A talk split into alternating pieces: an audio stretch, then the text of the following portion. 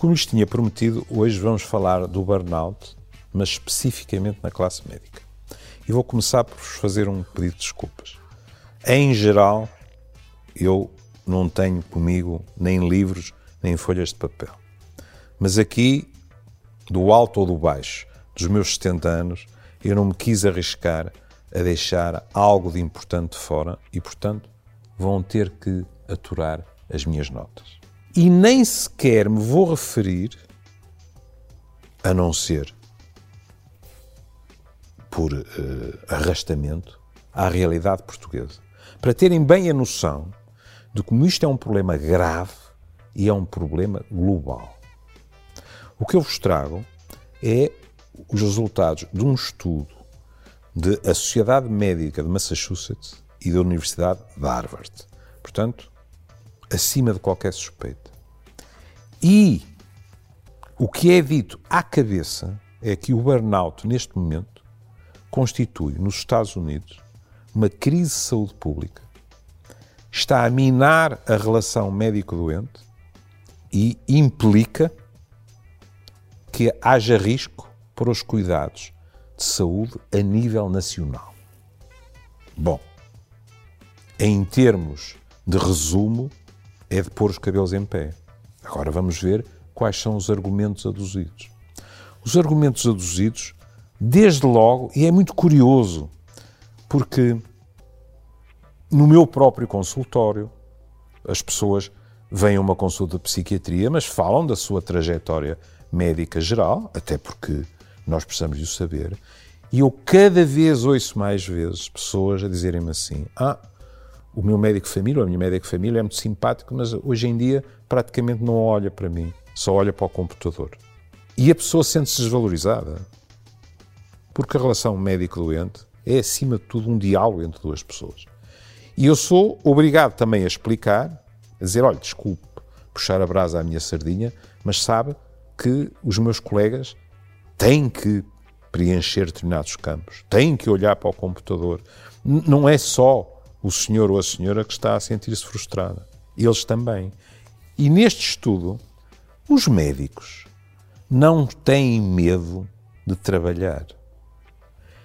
O trabalho é que não tem nada a ver com os doentes e os torna infelizes por causa disso. E também torna os doentes infelizes porque eles sentem que o sistema, o sistema de saúde, está-lhes a falhar. Não se pode ser mais transparente. E em relação ao burnout, os números são, e não tenho medo de empregar a palavra, assustadores. Mais de uma dúzia de inquéritos dizem que o burnout pode afetar, em alguma parte do seu trajeto profissional, entre 50% a 78% dos médicos americanos. Isto significa que, além de haver cansaço, há distanciamento, ou seja, os profissionais, seja na medicina, seja em qualquer outra profissão, passam a ter uma visão da sua profissão que é mais distanciada.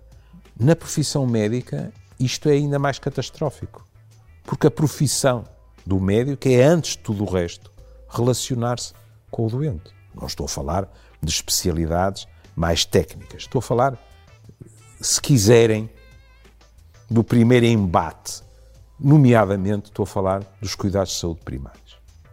Quando as cargas de trabalho são exageradas. E aqui, também em Portugal, não só em Portugal, temos de ter uma enorme cautela em não privilegiar a quantidade dos cuidados médicos prestados em detrimento da sua qualidade. Porque a pedra de toque do exercício da medicina é a qualidade. Não é podermos debitar números infindos de consultas, de atos, etc., quando, muito provavelmente, uma alta percentagem deles não foram satisfatórios para quem recebe e para quem presta. E depois há outra questão muito complicada. Num inquérito nacional publicado nos Estados Unidos o ano passado, 10,5% dos médicos inquiridos disseram que tinham cometido um erro grave na sua prática.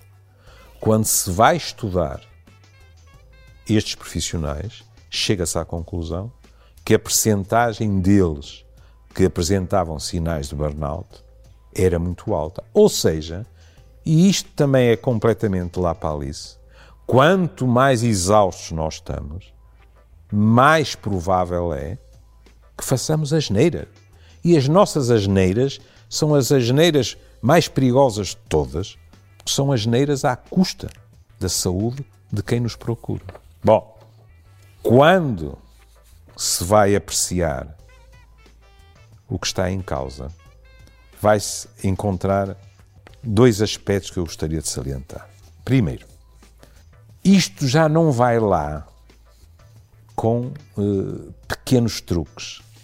Um colega meu diz assim: uh, isto agora não vai apenas de uma ou outra aula de yoga nos hospitais. E eu devo-vos dizer que pensei assim: de yoga ou eventualmente de descarga emocional tocando bateria. Se não a roubaram, eu tenho uma nas minhas costas. Não. É necessário algo de mais estruturado. E então o que é que é proposto? É proposto que haja colegas meus com muita experiência que tenham por missão, não é sequer, entre aspas, a diminuição do erro médico, é o bem-estar dos clínicos nas diferentes instituições, de maneira a que, sim, se diminuam os erros médicos, mas também que se zele pelo bem-estar físico e emocional dos meus colegas.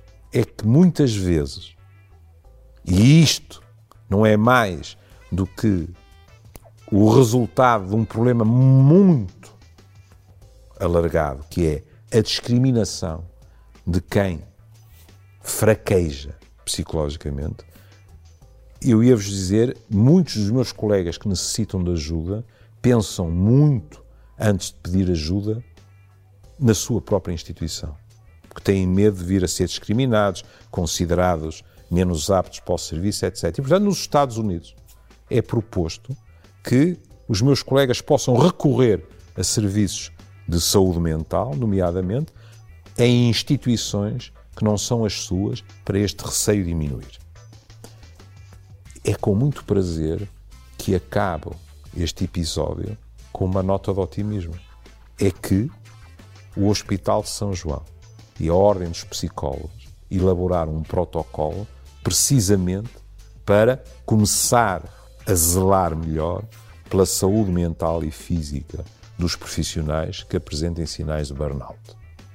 Faço votos para que esta experiência, o mais depressa possível, se estenda a outras unidades do país. Fiquem bem. Até à próxima.